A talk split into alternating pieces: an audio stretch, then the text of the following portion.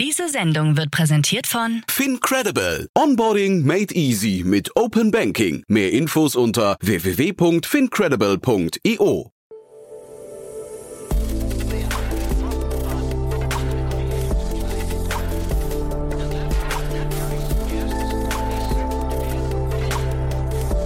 Startup Insider Daily. Morgen Update. Einen wunderschönen guten Morgen und herzlich willkommen zu Startup Insider Daily. Mein Name ist Jan Thomas. Heute ist Mittwoch, der 13. Oktober. Ja, das hier sind heute unsere Themen. Provinzstädte überholen Berlin als Gründerhochburg. Der wahrscheinliche Kaufpreis von Flaschenpost wurde enthüllt. Britische Behörden verdächtigen Sorare des Glücksspiels. Netflix und Walmart eröffnen einen gemeinsamen Fanartikel-Shop. Und Elon Musk stichelt weiter gegen Jeff Bezos und verleiht ihm die Silbermedaille als zweitreichsten Mann der Welt. Heute bei uns zu Gast im Rahmen der Reihe Investments und Exits ist Jasper Masemann von HV Capital. Er ist eingesprochen für Jan Mitschaiker, der gestern Geburtstag hatte. Dazu nochmal herzlichen Glückwunsch, Jan.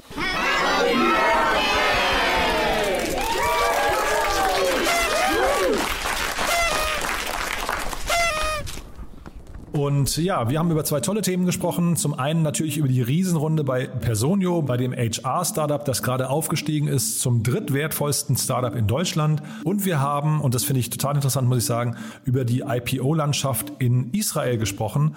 Und Jasper kennt sich dort ziemlich gut aus und hat dementsprechend auch mal so ein bisschen den Vergleich gezogen nach Deutschland. Wir haben so ein bisschen über die Hintergründe gesprochen. Warum geht eigentlich Israel so durch die Decke und Deutschland fährt im Vergleich vielleicht so ein bisschen mit angezogener Handbremse? Also das gleich mit Jasper Masemann im Gespräch. Kommt sofort nach den Nachrichten mit Frank Philipp, aber kurz wie immer der Hinweis auf die Nachmittagsfolge. Wir haben heute zwei neue Fonds zu Gast. Zum einen ist Christian Nagel hier, er ist der Co-Founder und Managing Partner von Earlybird und dort wurde ein neuer Fonds announced in Höhe von 75 Millionen Euro, Euro also ein relativ kleiner Fonds. Das ist aber auch total nachvollziehbar, denn es geht um Pre-Seed Investments, die man in Spin-offs an Universitäten tätigen möchte und möchte damit quasi so die Universitätenlandschaft in Deutschland auch stärken. Also ein super spannendes Thema, auch wahrscheinlich sehr überfällig. Das Gespräch dann um 13 Uhr mit Christian Nagel, wie gesagt, und um 16 Uhr ist bei uns zu Gast Jakob Bro. Er ist der Founding Partner von 2150. Jakob war im Februar schon mal hier zu Gast, als sie ihren Fonds announced haben und jetzt gab es das Closing. 268 Millionen Dollar sind zusammengekommen. Der Fonds möchte Innenstädte nachhaltiger machen. Also die Stadtbilder, die Häuser, die Verkehrswege, die Infrastruktur und so weiter und so fort stehen da im Fokus. Und es ist halt wirklich ein tolles Gespräch geworden, weil wir natürlich auch über Nachhaltigkeit an sich gesprochen haben. Und Jakob ist da wirklich tief, tief drin im Thema. Ihr merkt es ja, ähm, die haben wirklich da einen tollen Fonds auf den Weg gebracht, der jetzt innerhalb von einem halben Jahr sein Closing in Höhe von 268 Millionen Dollar hinbekommen hat und auch maßlos überzeichnet war. Also das Thema hat so richtig Rückenwind gerade. Glücklicherweise muss man sagen, das Gespräch dann um 16 Uhr. Jetzt genug der Vorrede, wir gehen rein in die Nachrichten mit Frank Philipp. Danach dann Jasper Masemann von HV Capital und vorher, wie immer, ganz kurz die Verbraucherhinweise.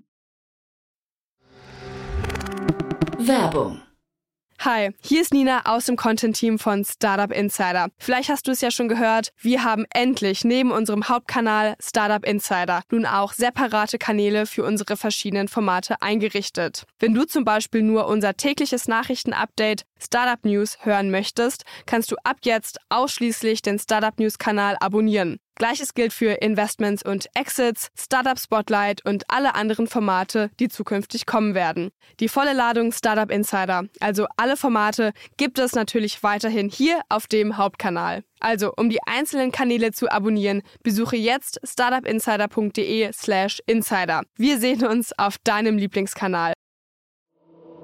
Startup Insider Daily. Nachrichten. Provinzstädte überholen Berlin als Gründerhochburg. Einer Auswertung des Institutes für Mittelstandsforschung IFM in Bonn zufolge gewinnt die sächsische Grenzstadt Görlitz an Attraktivität für Gründerinnen und Gründer.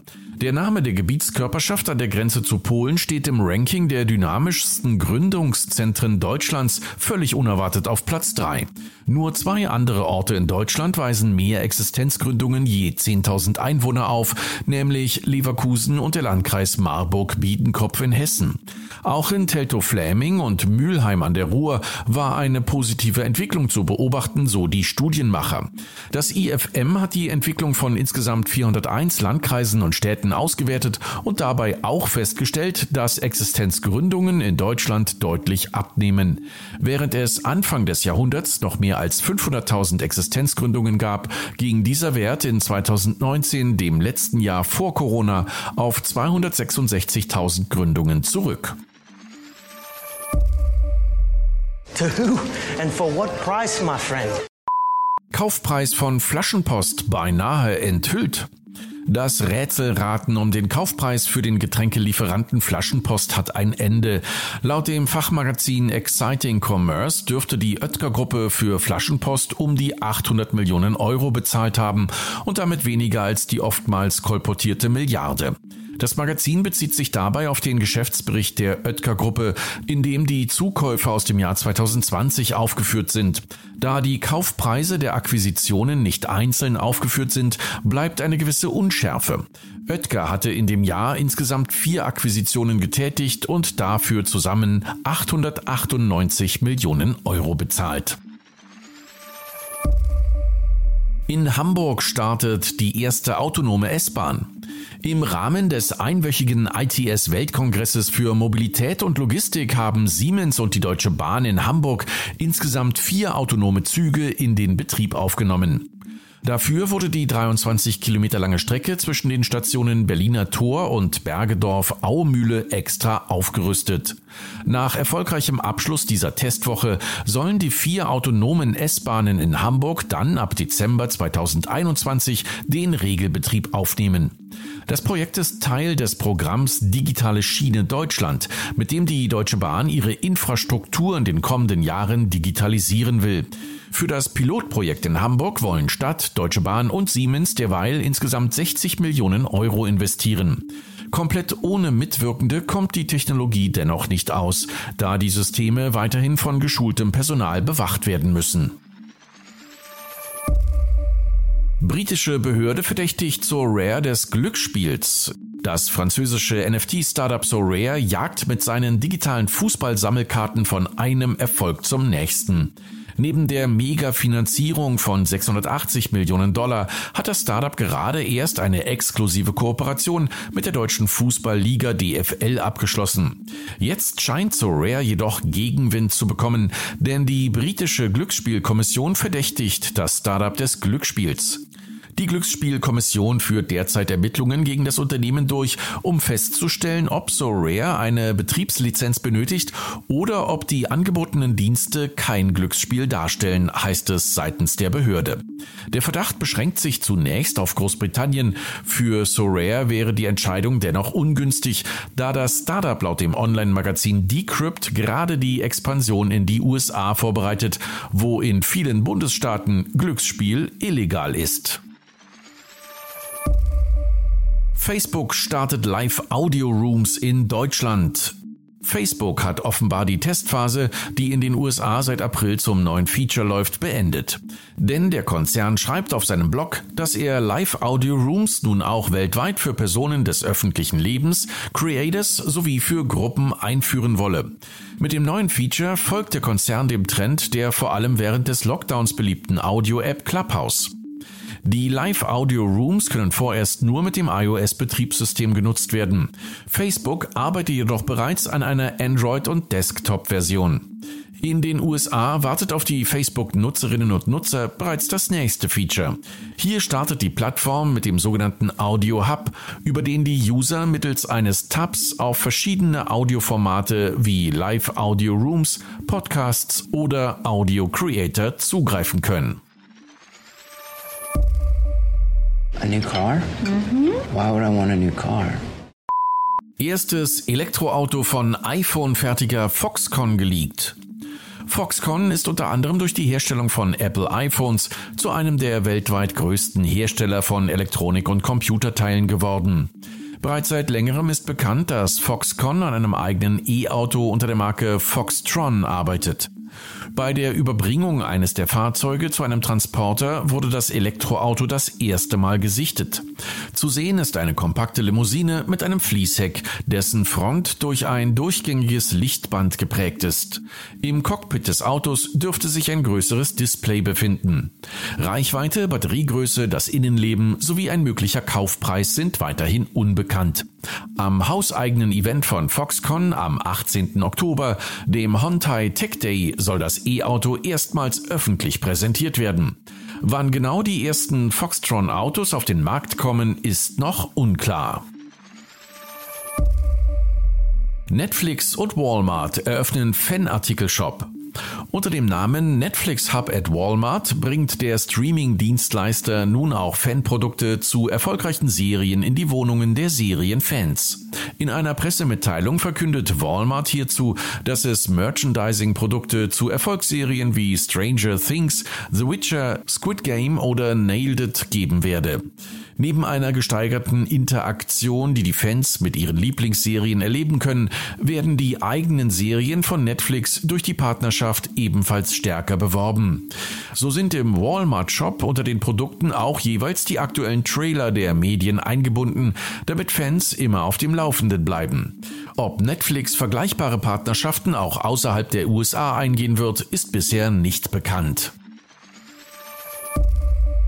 Künstliches Wagyu-Fleisch aus dem 3D-Drucker. In vielen Kreisen gilt Fleisch aus dem Labor als nachhaltiger Weg, um die künftige Nahrungsmittel- und Proteinknappheit zu bekämpfen.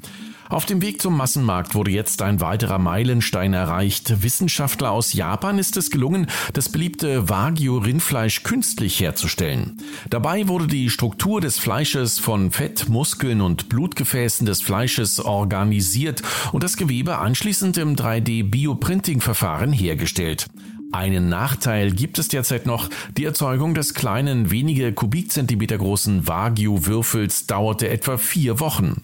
Wagyu-Fleisch gilt als das teuerste und exklusivste Rindfleisch auf dem Markt. Ausgewachsene Kühe werden für mehr als 30.000 Dollar verkauft. Daily Fun Fact. Finally, uh, you're obviously a very competitive person. You're competing with the likes of Jeff Bezos. Uh, in uh, Jeff who? Elon Musk verleiht Jeff Bezos Silbermedaille für zweitreichsten Mann der Welt. Spätestens seit dem Wettlauf um den ersten kommerziellen Flug in den Weltraum sind die Sticheleien zwischen Tesla CEO Elon Musk und Amazon CEO Jeff Bezos bekannt. Nachdem Bloomberg berichtet hat, dass das Nettovermögen von Musk auf 222 Milliarden US-Dollar gestiegen ist und Bezos Vermögen lediglich 190,8 Milliarden Dollar beträgt, hat Tesla-Chef Musk den Konkurrenten daraufhin auf Twitter aufmerksam gemacht. Unter einem Tweet von Bezos, in dem er seinen Followern Lebensweisheiten mit auf den Weg gab, reagierte auch Musk. Er hatte nicht mehr als eine Silbermedaille kommentiert und wies damit auf die Zweitplatzierung von Bezos hin. Die öffentlichen Auseinandersetzungen der beiden führte bereits zu gegenseitigen Klagen unter den CEOs. Startup Insider Daily. Kurznachrichten. Seit Montag können sich Kundinnen und Kunden aus Berlin mit beschädigten oder verschmutzten Kleidungsstücken an den neuen Dienst von Zalando wenden.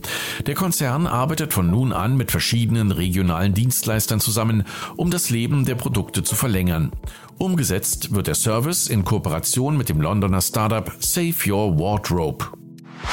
Google bringt neues Community-Feature für YouTube Music heraus, das das Anhören von Playlisten anderer Nutzerinnen und Nutzer ermöglicht. In dem Bereich From the Community dürften bald die ersten Playlisten auftauchen, die einen nach Sicht der KI ähnlichen Musikgeschmack haben.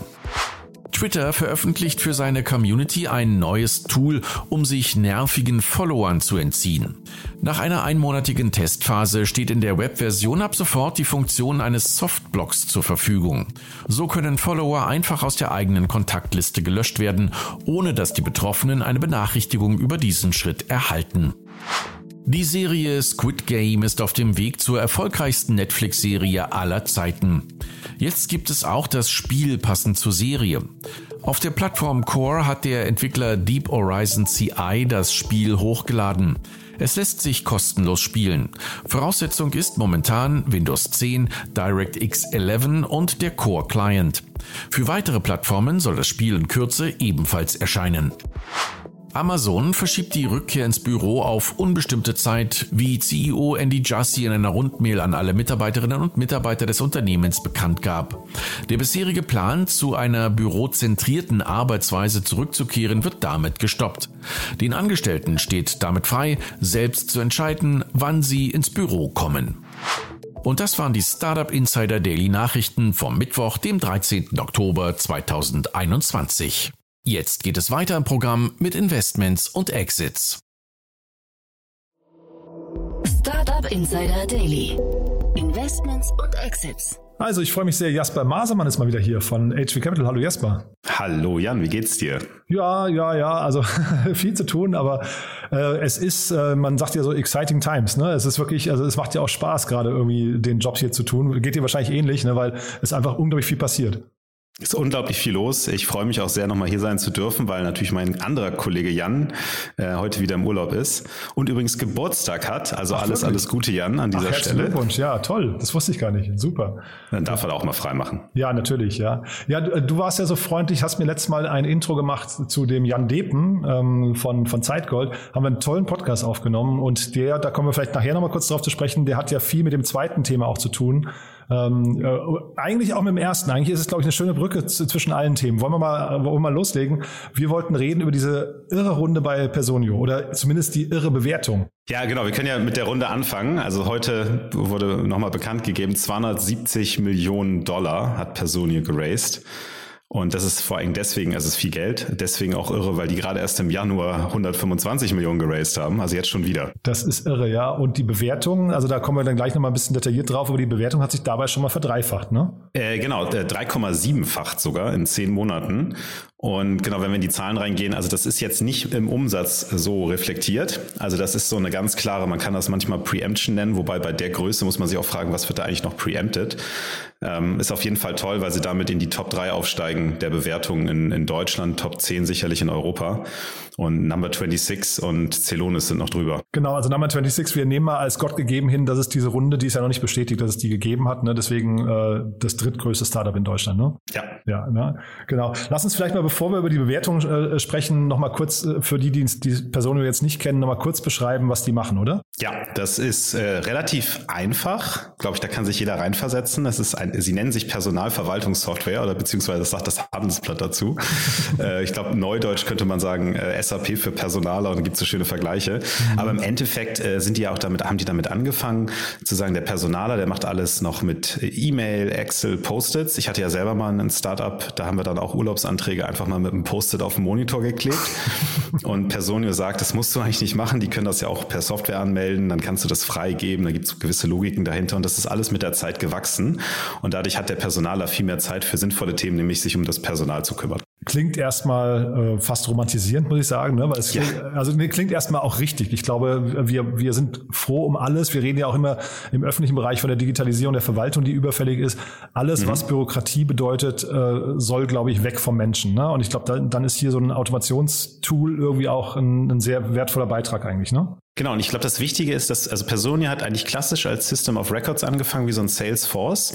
Und jetzt mit der Runde, das ist sicherlich auch ein bisschen Storytelling, wollen sie natürlich Richtung Automatisierung, weil das einfach gerade der Trend ist. Also alles soll automatisch passieren, aber de facto muss man natürlich aktuell noch seinen Urlaubsantrag eintippen und der muss dann auch noch äh, genehmigt werden von einem Menschen. Also das ist einfach eine Datenbank am Ende des Tages. Mhm. Und das Unternehmen, also, äh, also sie kommen richtig gut voran, hat man das Gefühl. Ne? Jetzt zumindest was die Bewertung angeht, das Kapitalraisen, hast gerade Storytelling schon gesagt. Und da war ich, als ich die Bewertung gelesen habe und dann ins Verhältnis gesetzt habe zu den Kunden, zu der Kundenmenge, die sie haben, da war ich echt so ein bisschen überrascht, habe gedacht, boah, also du hast jetzt gerade Preemption gesagt, das klingt schon sehr danach, ne? Ja, und ich glaube, das ist aber auch eine Geschichte von dem Unternehmen. Also erstmal riesen Glückwunsch ans Team, Hanno Renner und seine, seine ganzen Leute. Das ist natürlich Wahnsinn, in 2015 gegründet. Wir hatten 2016 äh, das Unternehmen gesehen. Ich habe mir selber angeschaut in der Seed-Runde. Das ist ein ganz klares Anti-Portfolio von mir. Ähm, ich habe damals, äh, ja, ich habe einfach Kunden interviewt, natürlich auch unser Portfolio und da war das so ein gemischtes Feedback. Und die Technik war natürlich, weil sie es auch schnell gebaut haben, sehr monolithisch. Also eine Person, schwer zu maintainender Code und so. aber ist kein Grund, um dann nicht gut wachsen zu können, weil sie es haben halt immer am Kunden entwickelt und dann in der A-Runde, die haben wir dann nicht gewonnen. Ähm, da war dann die Traktion da und das ist natürlich weiterhin das Thema. Und ich meine, da sind jetzt Leute in der Cap Table. Ähm, Index hat dann ja die Runde nach Northzone gemacht. Ähm, dann kam Lightspeed mit Excel rein. Jetzt auch Green Oaks ist so ein, so ein Picking Fund. Also das ist, die machen nur ganz wenig Investments mit sieben Milliarden Assets under Management, aber dann halt die richtig großen und guten. Marytech ist drin, auch ein Top Fund.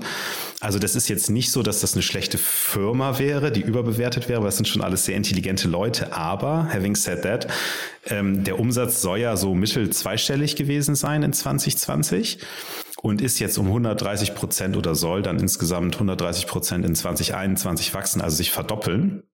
Sie wollen noch nicht mal die 100 Millionen knacken dieses Jahr, sondern erst nächstes Jahr.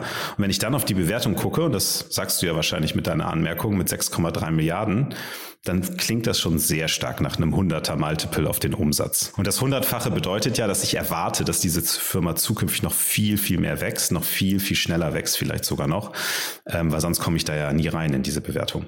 Also Sie reden halt, äh, wir haben, glaube ich, beide einen Artikel gelesen auf TechCrunch auch, ne? und da, da sprechen Sie von dem riesengroßen Markt, den Sie adressieren. Und ich glaube, das ist wahrscheinlich erstmal für jeden VC, da geht das Herz auf und, und weil da ist, ist so wahrscheinlich der Fantasie keine Grenzen gesetzt. Zeitgleich haben sie erst 5000 Kunden. Und wenn ich das jetzt mal in Relation setze, jetzt mal unabhängig von dem Umsatzmultiple, dann ist jeder dieser Kunden aktuell mit über einer Million bewertet. Und das, das kriege ich nicht in meinen Kopf rein. ja, ich glaube, es ist äh, zwei, äh, zweiteilig. Also einmal, die hatten 3000 Kunden Anfang des Jahres ähm, und jetzt fünf. Also das ist jetzt auch nicht das 130 Prozent Wachstum. Ähm, aber du hast zwei Effekte. Du kannst expanden in den Kunden. Also du verkaufst, fängst vielleicht an mit der einfachen Software und dann verkaufst du zum Beispiel Recruiting dazu, Personalentwicklung. Also du kannst einfach immer mehr verkaufen auf den Kunden. Also klassische äh, Metriken sind dann so Net Dollar Retention übers Jahr gerechnet. Wie viel, wie viel größer wird dein Umsatz pro Kunde minus Churn? Und ich denke, das müsste sehr, sehr gut sein. Alle Zahlen, die ich so kenne von, von Personio. Und das zweite ist natürlich, dass die sagen, sie haben halt 0,3 Prozent Marktanteil. Ähm, es gibt in Europa 27 Millionen SMEs. Sie sagen, 1,7 Millionen sind relevant für sie. Das stimmt wahrscheinlich nicht so ganz. Aber Hanno sagt es ja auch selber. Also verzehnfachen sollte man sich schon können, wenn man sich die Kundenbasis anguckt. Ich weiß aber, dass Personio jetzt nicht in allen Ländern Europa sehr stark ist. Expansion in Europa ist ja ein bisschen schwieriger als in den USA einfach zu wachsen. Naja, und Verzehnfachung ist ja dann irgendwie auch noch nicht die Fantasie, über die wir hier sprechen, oder? Ich meine, dann, also, oder, oder langt das dann schon um diese, diese Bewertung jetzt? Weil vermutlich auf dem Weg zur Verzehnfachung wird man ja noch eine weitere Runde drehen. Die ist dann wahrscheinlich keine Downround, sondern mindestens auf gleichem Niveau, wahrscheinlich höher, ja.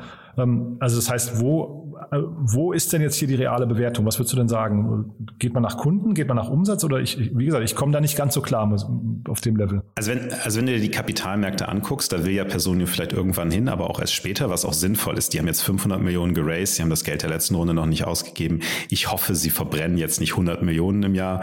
Äh, ich glaube, das geht auch gar nicht. Also die haben natürlich jetzt 1000 Mitarbeiter, aber das schaffst du wahrscheinlich gar nicht. Ähm, das heißt, das ist auch viel Firepower um einfach jetzt mal drei, vielleicht mehr Jahre einfach zu wachsen und ein bisschen MA zu machen, sicherlich auch nicht ganz verkehrt und dann Richtung IPO zu gehen, vielleicht auch ein bisschen Kriegskasse zu haben, wenn jetzt mal ein Dip kommt in den Märkten. So, aber auf deine Frage konkret, wir waren mal bei dem Fünffachen in der Durchschnittsbewertung bei Kapitalmärkten für Softwareunternehmen. Wir sind jetzt eher so beim 15, je nachdem wie du es schneidest, manchmal 20-fachen. Das heißt, wenn die sich jetzt verzehnfachen, dann wärst du sozusagen bei der zehnfachen Bewertung reingewachsen deines Umsatzes, ja, dann ne, auf, auf 6,3 Milliarden. Also so viel größer kann das natürlich nicht sein.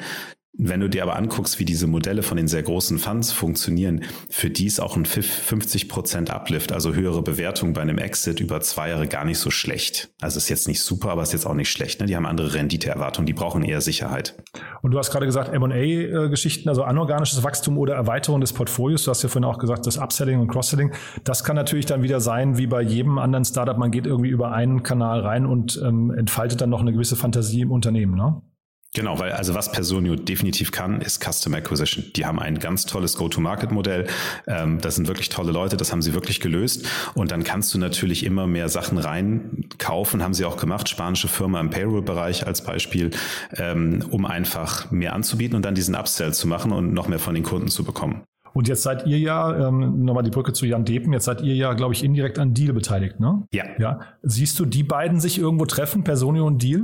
Ja, sie werden sich treffen, aber sie werden sich anders treffen. Also wir sind sogar direkt bei Deal beteiligt, ähm, weil wir sind Anteilseigner bei Deal. Ähm, Deal managt Mitarbeiter im Ausland und bietet natürlich die ganze Payroll-Abrechnung an. Was sie nicht anbieten, ist das Thema Urlaubsanträge und so weiter. Das könnten die theoretisch machen, aber wenn ich jetzt mein Workday oder mein Personio schon habe, dann werde ich jetzt nicht noch meine ausländischen Mitarbeiter mit einem anderen SaaS-Tool Urlaubsanträge machen lassen. Also das macht nicht so richtig Sinn. Ähm, was man wahrscheinlich eher sieht, und das ist ja auch ein Teil der Story von Personio, Personio wird sicherlich als Plattform das auch anbieten, das Deal-Produkt. Ja, vielleicht sogar mit Deal zusammen. Also die wollen ja auch ganz bewusst sein, so Central, Central Plattform und dann alle möglichen Sachen anbinden. Machen sie auch schon zum Teil wirklich sehr, sehr stark. Also gerade im Recruiting-Bereich zum Beispiel. Das heißt, das wollte ich gerade fragen, wenn man hier über Automationen spricht, dann redet man wahrscheinlich auch über sehr viele Integrationen, damit das überhaupt äh, gut funktioniert, ne? Ja, und bei Automation, also ich bin da mal ein bisschen vorsichtig. Du musst halt Prozesse sehr, sehr gut kennen. Also auch RPA ist ja immer sehr beraterlastig, weil der Berater erstmal rausfinden muss, was ist eigentlich das für ein Prozess und wie muss man den eigentlich automatisieren. So Standard ist das alles gar nicht. Ich fand das, ähm, wir kommen ja, wir sprechen jetzt gleich noch über den israelischen Markt, ähm, wo ja Deal oder Zeitgold dann eben auch, ähm, sagen wir, beheimatet ist, aber ich habe neulich, wir, wir nutzen hier im Unternehmen bei uns Monday und das ist eben ein israelisches mhm, ja. Äh, Unternehmen, was an die Börse gegangen ist. Ähm, und da habe ich einen sehr, sehr coolen Workshop gesehen von einer Pizzerie, äh, Pizzakette aus äh, den USA, die ihr gesamtes Personalmanagement über Monday abwickeln. Ja? Also, und ich will also quasi darauf hinaus, sind es nicht irgendwann vielleicht auch nur Teilbereiche, die bestimmte Gruppen brauchen aus so einem, weil Personen ist ein sehr komplexes Tool. Ne? Kann das sein, das ist für manche overdosed und, und vielleicht einfach zu groß und auch dann dadurch vielleicht zu teuer? Äh, zu teuer, wahrscheinlich. So teuer ist es nicht. Ich glaube, du sagst gerade, dieses Overdose-Thema ist so ein bisschen die Frage, kann ich damit selber umgehen? Habe ich interne Ressourcen? Kann ich Berater engagieren, dass die mir das bauen? Also auch ein Celonis muss ich ja mit Beratern bauen. Das funktioniert. Ja. Ein Personio hat, äh, gibt ja sehr viel Freiheit, aber du musst ja auch irgendwie es auf deine Unternehmung anpassen. Und das Kernproblem ist einfach bei diesen ganzen Tools, wenn du auch auf Monday eingehst, die nähern sich halt von allen Seiten an. Und die Frage ist halt, wer besitzt den Champion oder den Budget Owner oder beide, ähm, der dann sagen kann, ja, Monday macht jetzt Personio oder Deal macht jetzt das, was Personio macht. Und da kommt eben diese Go-to-Market-Power nochmal klar raus, was auch Celonis übrigens super meistert und Personio eben auch. Ähm, das ist schon eine, eine sinnvolle Wette zu sagen, wir besitzen den Personaler und wir werden alles diesem Personaler verkaufen. Ist dann LinkedIn irgendwann ein Kontrahent möglicherweise auch? Also ich weiß jetzt nicht genau, LinkedIn, man, man nimmt die so ein bisschen als bewegungslos wahr. Also ich meine, die machen viel natürlich mhm. unter der Haube, aber man sieht jetzt nicht so, vielleicht siehst du es anders, aber man sieht jetzt nicht so die großen strategischen Moves. Aber wäre da Personio vielleicht irgendwann sogar ein Acquisition Target? Ja, das macht Sinn. LinkedIn hat ein Datenbankproblem. Die haben sicherlich auch ein Produktproblem, also wie sie über Produkte nachdenken, aber die haben ja vor allem ein Datenbankproblem und die haben sicherlich auch schwierige Arten, mit ihren Daten umzugehen. Also da müsste man sich eigentlich noch viel mehr Freigaben von den Kunden holen. Der Vorteil bei Personio wäre, dass sie natürlich von diesen ganzen Kunden gewisse Zugeständnisse haben. Die Frage ist aber, was mache ich dann mit den Daten? Also ich werde jetzt ja kaum meine ganzen internen Personaldaten bei LinkedIn öffentlich hochladen. Aber trotzdem das Thema Recruiting, das ist, ich glaube, also das weiß ich nicht. Ich glaube, Personio verdient auch viel Geld über die Recruiting-Schiene, weil das natürlich auch gerade ein Riesenschmerz ist, auch im Mittelstand. Ne? Alle kriegen ja keine Leute. Ist ja auch ein Grund, warum Deal so wahnsinnig wächst, was der Jan sicherlich erzählt hat. Ähm, also das ist gar nicht so sehr, ich muss jetzt hier Krankheitstage eintragen und so, sondern eher, eher der Painpoint. Und da wird es sicherlich interessant sein, wenn das Personio noch stärker als Plattform löst, dass LinkedIn dann sagt, hey, guck mal, Ihr könnt besser Custom Acquisition als wir, aber auch die LinkedIn-Zahlen, ich habe sie übrigens gerade leider vergessen, die sind ja wahnsinnig gut, was Microsoft da veröffentlicht hat. Also so schlecht geht's denen nicht. Nee, denen geht's nicht schlecht. Mir geht's nur ein bisschen um die Frage, ob die ähm, irgendwann Kontrahenten werden oder ich meine, gerade weil Microsoft halt eine, eine wahnsinnig gut gefüllte Kriegskasse hat, ob die einfach sagen, ja. das wäre jetzt hier unter Umständen ein Target. Es könnte aber auch vielleicht sowas wie ein Indeed oder sowas sein, ne? so ein großer Player ähm, im Recruiting-Markt, die vielleicht, ich, ich kenne jetzt die Bewertungen von solchen Unternehmen nicht, aber die sind wahrscheinlich auch mehrere, ähm, also zweistellige Milliardenbeträge, ne? Die dann vielleicht mal zuschlagen könnten, um sich einfach fester zu verankern. Ne? Also Microsoft kann das. Microsoft kauft gerne Infrastruktur und besetzt, also sieht man mit, mit GPT-3, ähm, mit OpenAI und da eben auch mit, mit GitHub. Da müsste, glaube ich, Personio noch ein bisschen was tun. Bei den anderen weiß ich es ehrlich gesagt nicht. Naja, war jetzt auch nur so ein bisschen, also äh, Hanno Renner hat ja gesagt, äh, IPO könnte ein Thema sein, aber ich glaube, wie du es gerade gesagt hast, die sind jetzt wahrscheinlich erstmal wieder äh, Kopf runter und äh, arbeiten, ne? Ich glaube, das Einzige, was ein IPO schwieriger macht oder verhindert bei, de, bei Personio, ist Wachstum. Und eigentlich gibt es keinen Grund, warum diese Firma nicht weiter wachsen sollte. Es gibt wenig Konkurrenz. Ich habe mal als Angel in eine Konkurrenz investiert. Es kommen immer, Factorial hat 100 Millionen geraced, aber das sind halt auch nicht 500 Millionen der Markt ist trotzdem riesig. Also es ist so ein bisschen the winner not takes it all, aber wird halt hoffentlich am schnellsten wachsen und deswegen IPO macht sicherlich am meisten Sinn. Und dann lass uns mal zu dem zweiten Thema noch äh, kurz gehen. Äh, da ist ja so richtig das Wachstum im, im Mittelpunkt. Ne? Äh, wir sprechen noch mal kurz über den israelischen Markt. Ne? Genau, ich wollte es einfach mal an, an die Hörer so ein bisschen flaggen oder, oder bekannt machen. Man liest, glaube ich, immer mal ein bisschen was am Rande, aber so einfach an Zahlen mal klar machen, was eigentlich dieses Jahr passiert ist in Israel. Ich hatte mit dem Jan Depen da eben auch kurz drüber gesprochen und war, das ist bei mir total hängen geblieben, als er gesagt hat, du findest so richtig gute Data Scientists eigentlich momentan nur in Israel, also oder zumindest sind sie, er hat glaube ich gesagt, doppelt bis dreifach so gut wie die Deutschen und ich glaube, das ist so ein bisschen die Brücke zu dem, was wir jetzt auch besprechen. Ne? Genau, das war übrigens auch der Grund bei Zeitgold damals. Die hatten sich einen Co-Gründer, den äh, Kobi in Israel gesucht, weil im Silicon Valley war es schwierig und in Europa haben sie keinen so guten gefunden und Kobi war Ausbilder sogar von der Cybersecurity Einheit. Schmolle Matein A200 heißen die, weil Israel irgendwann mal gesagt hat im Militär, hm, wir haben relativ viele Feinde um uns herum, wenn die alle mit Panzern kommen, haben wir ein Problem, aber wenn die Panzer alle nicht funktionieren, weil die Satelliten nicht funktionieren und so weiter, dann haben wir vielleicht noch eine Chance und dann haben die halt eine riesige Cybersecurity Einheit aufgebaut, die ist glaube ich sogar die größte in der Armee. Ähm, und darüber kommen sehr, sehr viele Data Scientists, weil es hat natürlich viel mit Data Crunching zu tun. Da sind dann auch mal ein paar Zentrifugen in dem einen oder anderen Land kaputt gegangen. Deswegen, also es funktioniert wirklich. Ähm, und was man immer den so ein bisschen, sag ich mal, negativ angeheftet hat, ich erinnere mich, vor drei Jahren war ich mal bei einem, bei einem äh, Event in, in Israel, da haben die gesagt, naja, wir haben ja tolle Firmen und tolle Teams und viel Tech, aber wir machen irgendwie keine Exits. Und dieses Jahr hast du halt, also allein in der ersten Hälfte hattest du 38, Entschuldigung, ähm, 48 sich ähm, Initial Public Offerings, das sind also IPOs, Börsengänge, da sind viele in Israel gewesen, aber eben auch so ein Monday.com, den du genannt hattest, ein Tabula kennt man vielleicht von dieser Werbung auf, auf den ganzen Newsseiten. Unerträglich, ja. ja, unerträglich. Ne? Die ja. wollten ja eigentlich mal, wollten die ja mergen, hat nicht geklappt, dann haben sie gesagt, komm, dann machen wir jetzt ein IPO, der, ähm, der CEO sitzt auch im Board einer meiner israelischen Firmen, Verbit. Ähm, also das ist, das ist einfach der Wahnsinn, was die da plötzlich gemacht haben und ich meine, das ist ein Land mit neun Millionen Einwohnern, wir haben 80. Ähm, die haben 12 Milliarden Funding eingesammelt in der ersten Hälfte. Deutschland hat immerhin, immerhin 8 Milliarden Euro eingesammelt. Jetzt müssten wir es umrechnen. Also wir sind immer noch drunter. Also vielleicht haben wir dann 10 oder ein bisschen weniger. Wir hatten im Jahr vorher 6 Milliarden. Frankreich hat übrigens so 5,7. Israel hatte halt im Jahr vorher 10 Milliarden. Also da waren die schon viel weiter. Also wir holen auf. Das ist der positive Teil. Der negative Teil ist, sie hatten noch nicht so viele IPOs. Also ist ja Wahnsinn. Ja, nicht äh, IPOs und wir reden hier über Hightech-Unternehmen. Ne? Man kann ja auch mal fragen, wo in Deutschland die Hightech-Unternehmen, also man kann natürlich jetzt sagen, ein About You und sowas ist irgendwie auch Hightech, aber das wäre für mich fast so ein bisschen, weiß nicht, Mid-Tech, um jetzt nicht Low-Tech zu sagen. Ne? Also das ist ja... Genau, auch ein ne? Personio. Ja, wird, das wird ja kein Israeli sagen, dass er das als Hightech bezeichnet. Also so ein Sentinel One, die sind an die Börse gegangen. Das ist, das ist so ein typisches Security-Unternehmen für Endpoint Security. Da ist auch Tiger Global drin, Sequoia, Inside Partners, also die ganzen ähm, für neun Milliarden. Die gibt es auch erst seit 2013. Das sind so diese typischen Unternehmen, die wirklich in Israel passieren, weil die Teams logischerweise auf Cyber Attack ausgebildet werden und dann ihr Startup in Cyber Defense gründen. Es gibt so einen Witz, ne, dass die dann einen Hack machen und danach hast du plötzlich 300 Teams, die den Hack dann wieder lösen als Startup.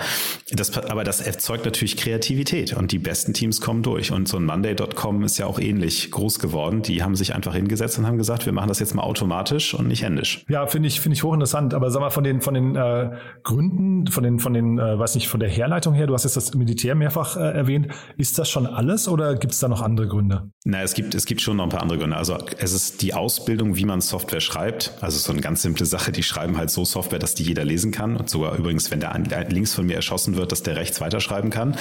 Ähm, also da gibt es gewisse Logiken, wie man auch schnell äh, Software schreibt, natürlich in Sprints etc. Ähm, dann ist halt alles immer sehr praktisch orientiert. Also wo wir vielleicht auch bei uns im Informatikstudium, ich werde jetzt ein bisschen übertrieben, aber vielleicht manchmal ein bisschen zu viel Datenbanktheorie lernen, lernen die halt einfach eher Coding. Das ist sicherlich ein Punkt. Und dann sitzen die natürlich in Israel und äh, in dem Markt kannst du nicht viel machen. Die gehen immer sofort in die USA.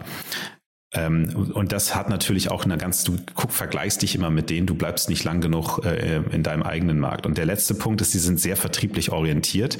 Ich nenne das bei meinen Kollegen immer sehr lieb. Ich meine das wirklich sehr lieb, weil ich sitze bei Verbit seit dreieinhalb Jahren im Board. Äh, immer so ein bisschen wie ein Bazar. Es wird halt immer gehandelt und es ist auch gut so, dass immer gehandelt wird. Ich erinnere mich noch, ähm, als wir The 100 New York damals gemacht haben, da war ich auch lange äh, oder also mehrere Monate in New York und wir haben auch sehr, sehr viele VCs dort interviewt mhm. und wir haben versucht eigentlich so ein bisschen rauszukitzeln, wo steht Berlin eigentlich gerade. Ne? Das war 2016 und da haben die alle noch gesagt, nee, Berlin ist noch nicht das Thema. Wir fliegen immer quasi über Berlin äh, von New York nach Israel. Ja, und äh, das hat sich jetzt ein bisschen gedreht. Du hast ja gerade die Zahlen auch für Deutschland, die, die haben sich ja entwickelt, aber zeitgleich, man hat so das Gefühl, damals war, war, war Israel schon auf einem Top-Level und wahrscheinlich geht das noch weit, weit zurück ne, in der Historie. Ja, es geht weit zurück, weil auch die US-Funds halt ähm, ihre ganzen Dependancen da äh, eröffnet haben, also richtige Dependancen und natürlich dann die Firmen auch sehr schnell in die USA gebracht haben. Das haben wir hier alles nicht in dieser, mit dieser Power dahinter. Und das, daher kommen natürlich auch die ganzen IPOs, weil die Leute ausgebildet wurden, zum Teil auch auf der anderen Seite vom Teich. Die wissen einfach, was geht. Also es gibt ja wenig Gründer. Ich saß mit, mit Rolf Schrömgens am, am letzte Woche auf dem, auf dem Panel, die wirklich so eine IPO-Erfahrung in den USA haben deutsche Gründer. Und wahrscheinlich nochmal das Thema Sprache. Ne? Also ich glaube, die, äh, also ich, ich kenne sehr, sehr viele, die einfach perfekt Englisch sprechen. Ne? Also wahrscheinlich sehr früh angefangen haben. Ich glaube, das ist ja auch nochmal für, wenn du, wenn du ein Startup irgendwie internationalisieren möchtest, ähm, sei es jetzt die internationale Kultur im eigenen Unternehmen oder dann eben zum Beispiel ins Ausland verkaufen möchtest, dann muss ja die Sprache irgendwie auch, äh, sag mal, zumindest fundamental einigermaßen gut sein. Ne? Das stimmt. Wir haben wenig Unternehmen bei uns, wo Sprache bei den Gründern ein Thema ist, muss ich ganz klar sagen. Ich glaube, es ist eher so das Thema, ich bin sehr früh gezwungen, schon über den großen Markt nachzudenken. Es ist halt doch sehr leicht zu sagen, naja, ich bin in meinem 80 Millionen Einwohnermarkt und komm, ich mache noch mal ein halbes Jahr länger. Es ist leider einfach so und ich, es ist, kann, muss auch nicht schlecht sein, aber meistens ist dieses kalte Wasser mit einem, mit einem sinnvollen Produkt, passt das auch, weil die Amerikaner, die verkaufen ja, sorry, ich will das nicht so stereotypisch, aber ich sage das unseren Gründern auch immer, der Amerikaner verkauft dir halt das halbfertige Auto schon als fahrend, während du dann schon als Deutscher eher sagst so, Achtung, Achtung, das ist ganz neu, das kann sein, dass das irgendwo quietscht. Mhm. Obwohl es vielleicht fertig ist sogar im Vergleich. Ne? Ja, genau, und es fährt auch alles ja. gut. Ne? Aber das ist so ein bisschen so das Mindset. Ähm, wir pushen halt immer sehr, sehr stark Richtung Marketing, ähm, Selbstdarstellung und dann kann man ja immer noch gut delivern. Ähm, wir haben viel Feedback auch von, von amerikanischen VCs übrigens, dass sie dann in den Due Diligences bei US-Firmen im Vergleich zu europäischen Firmen feststellen, dass das eigentlich gar nicht so gut funktioniert, das Produkt. Gebt ihr denn als VC jetzt, ihr seid ja jetzt auch relativ groß, vielleicht können wir auch gleich mal ein, zwei Sätze zu euch verlieren, aber gebt ihr denn euren Gründern öfters mal den Tipp zu sagen, nicht auf den Heimatmarkt, nicht auf Deutschland konzentrieren, sondern gleich ins Ausland gehen? Ja, also bei meinen Softwareunternehmen, also ich mache hauptsächlich Software und AI, mach, ist es immer vor dem Investment, dass ich das Gespräch führe, seid ihr bereit ins Ausland zu gehen, bei jedem Einzelnen. Und das kläre ich vorher, wie wir das machen würden. Ähm, und ich mache auch immer klar, dass der größere Markt in den USA ist, wenn sie entsprechend Product Market Fit haben. Es gibt Ausnahmen wie I2X von Michael Brehm, wo einfach GDPR Compliance Security ein Thema ist in Europa, was die lösen können, Amerikaner nicht. Aber auch Legal OS, das ist ein ähm, Berliner Unternehmen, was einfach im Endeffekt Infrastruktur für Digitalisierung von Anwälten und, und Serviceorganisationen baut da ist der amerikanische Markt genauso relevant wie der deutsche Markt. Und dann gucke ich natürlich, dass ich schnell in den amerikanischen Markt reingehe. Und dann lass uns das nochmal kurz als Brücke zurück zu Hanno Renner und Personio nehmen. Ähm, wäre das ein guter Weg gewesen für Personio, da direkt die USA zu, äh, anzugehen? Also wären die heute woanders dann? Ja, ich spekuliere jetzt ein ja, bisschen. Ja, klar. ja, vollkommen. Die, logisch, die, ja. die wollten auf jeden Fall in die USA. Es war auf jeden Fall Teil der Story. Ähm, ich habe auch den Hanno das eine oder andere Mal in den USA getroffen auf so Software-Events. Ähm, und es ist nicht ganz einfach in den USA. Da gibt es schon Lösungen. Und ähm, möglicherweise hat es sich auch einfach mehr gelohnt in Europa. Es ist ja auch völlig legitim zu sagen, hey, ich mache mach ein paar Wetten und ganz ehrlich, ich wachse schnell genug in Europa. Ich glaube, USA läuft so okayisch, wenn überhaupt. Super. Du dann und dann vielleicht, wie gerade angekündigt, vielleicht zu euch nochmal ein, zwei Sätze für, oder speziell vielleicht auch zu dir. Du hast ja einen sehr, sehr spannenden Podcast, den sollte man nicht unerwähnt lassen. Ja, wir machen AI Unplugged Podcast bei Digital Kompakt mit Erasmus Rote von Merantix. Ist ja ein Inkubator für AI-Themen, also künstliche Intelligenz in Berlin ähm, und mir und sprechen über alle möglichen praktischen Anwendungen. Also wir wollen einfach die Leute inspirieren, mehr mit künstlicher Intelligenz zu machen in Firmen. Ähm, letzter Podcast mit Daniel Chabo von Körper Digital, also die digitalisieren deutsche Mittelständler, Produktionsunternehmen. Ähm, genau, und ich selber suche halt Startups, die ähm, auch mit AI Produkte bauen. Das war mit dem Jan Depen der Fall mit Zeitgold. Deswegen hat Deal ja die Firma auch gekauft. Ähm, oder eben andere Firmen, die ich auch gerade so zum Teil genannt habe. Ultimate AI ist auch noch eine schöne Firma so für, für Kundensupport äh, ähm, in Berlin. Aber vor allen Dingen wir als Fund, wir investieren total breit. Wir haben auch Everdrop, nachhaltige Reinigungsmittel als ein Beispiel. Schüttflix, da geht es um Bauschutt Sand, wenn man sich mal Sand bestellen möchte, geht also wunderbar mit Shitflix. Ja, ja, genau. 50 Millionen, Wahnsinn. Ja, ja ich, ich sage immer, wenn man seine Nachbarn ärgern will, einfach mal bei Shitflix eine Kilo Sand oder eine Tonne vor die Tür stellen. Nee, also auch ein tolles Team. Ähm, genau, oder Aktio, wenn man, wenn man äh, Richtung Sport denkt oder genau, Coach Up hattest du auch gesagt. Also wir machen total breite Investments, jeder spezialisiert sich. Mein Partner Barbot äh, eben auf Fintech, ich eher so Software und AI. Und wir sind mit 535 Millionen auch groß genug, dass wir das können. Und die Idee ist, dass wir das eben viel mit deutschen Teams machen, ein bisschen international, aber dass wir dann vor allen Dingen helfen, so die nächsten Runden weiterzumachen mit den großen Funds. Wir machen natürlich auch total gerne was mit den lokalen Funds zusammen und auch mit ausländischen lokalen Funds, aber klar, so ein Battery Ventures äh, und andere, die haben wir natürlich auch gerne im Portfolio. Du dann vielleicht aber zum Thema AI nochmal ganz kurz. Was ist denn so das letzte Thema, was dich da total begeistert hat? Weil ich glaube, AI ist ja so, das es kommt ja immer mehr und da kommen immer mehr so Anwendungsfälle. Da hat mir auch der Adrian Locher von Merantix mal so ein paar Sachen rübergerufen, die bei ihm in dem Portfolio sind. Da kommt man immer wieder ins Staunen. Was hat dich da so verblüfft? Also mich hat verblüfft, wie schnell die breite Anwendung von AI funktioniert. Also ich habe ja ursprünglich in Firmen investiert, die sehr proprietär AI entwickelt haben, i2X, Zeitgold, Ultimate AI. Und wir haben das letzte Investment gemacht bei Super AI, das ist auch interessanterweise Berliner Firma, die einfach AI für alle anbieten auf, ähm, äh, anbieten auf einer Plattform. Ähm, und das ist halt Computer Vision, das ist Texterkennung etc. Und wie stabil diese Modelle mittlerweile in der Breite funktionieren. Oder auch eine schöne Firma, ich weiß nicht, ob du die schon gesprochen hast, Levity AI, die machen das dann wirklich so für den End-User. Also wenn du keine Lust mehr hast, deine E-Mails selber zu sortieren, dann guck dir mal Levity AI an, die sortieren dir die E-Mails. Ähm, sicherlich auch lohnenswert, das Team mal zu interviewen. Ich glaube, die machen auch bald eine, sicherlich eine gute Runde. Also äh, das ist einfach toll, wie AI plötzlich in dieser breiten Masse funktioniert und wir alle davon profitieren. Und das eben nicht so, was ja so ein bisschen die Angst ist, ne? nur die Amerikaner und nur die Chinesen dann davon profitieren können. Also wir verlinken auf jeden Fall deinen Podcast, auch wer da noch ein bisschen tiefer einsteigen möchte. Ähm, das ist, glaube ich, der, der kommt, ich weiß gar nicht, nicht, nicht wöchentlich, ne? Alle zwei Wochen oder wie? Ja, monatlich. Oder monatlich, okay. Mhm. Aber sagt gerne Bescheid, wenn ihr ihn häufiger wollt, dann strengen Rasmus und ich uns noch ein bisschen an. Super. Wir verlinken es auf jeden Fall, wer das mal, wer mal reinhören möchte, ist wirklich eine Empfehlung, ja? Toll, Jasper. Hat großen, großen Spaß gemacht. Jetzt haben wir ein bisschen länger gesprochen, aber es waren ja auch zwei mega coole Themen, muss ich sagen. Ähm, Riesenthemen. Ja, also schön, dass Jan Geburtstag hatte. Ich hoffe, wir hören uns nicht erst in einem Jahr wieder. Ähm, freue mich jederzeit, wenn wir sprechen.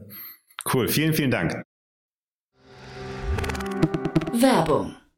Hi, ich bin Paul, Product Manager bei Startup Insider und hier, um dir kurz unser Podcast-Verzeichnis vorzustellen. Mit einer wachsenden Liste von bereits über 10.000 Episoden ist unser Podcast-Verzeichnis die größte Sammlung deutschsprachiger Podcasts rund um die Themen Unternehmertum, Technologie, Digital Marketing und mehr. Nutze jetzt die verschiedenen Filter, um Podcasts zum Beispiel nach ihrem Themenschwerpunkt, Gästen oder Erscheinungsdatum zu sortieren, damit du genau das findest, was dich interessiert. Also, wenn das was für dich ist, dann besuche jetzt ganz einfach unsere Plattform auf startupinsider.de/slash insider. Startup Insider Daily, der tägliche Nachrichtenpodcast der deutschen Startup-Szene. So, das war Jasper Masemann von HV Capital. Vielen Dank nochmal, Jasper. Ich fand es wieder super interessant, muss ich sagen. Und damit sind wir auch durch für heute Vormittag. Kurz der Hinweis nochmal auf nachher. Christian Nagel von Earlybird bei uns. Wir sprechen über den neuen Fonds, der sich an Universitäten und Spin-offs aus Universitäten richtet. Das dann um 13 Uhr und um 16 Uhr ist bei uns Jakob Bro, der Founding Partner von 2150. Ein Fonds, der sich mit 268 Millionen Dollar gerade ausgestattet hat, um Städte lebenswerter zu machen und nachhaltiger. Also ein ganz, ganz tolles Gespräch. Das dann eben um 16 Uhr. Ich kann euch beide Gespräche nur ans Herz legen und würde mich freuen, wenn wir uns wieder hören. Bis dahin, alles Gute. Ciao, ciao.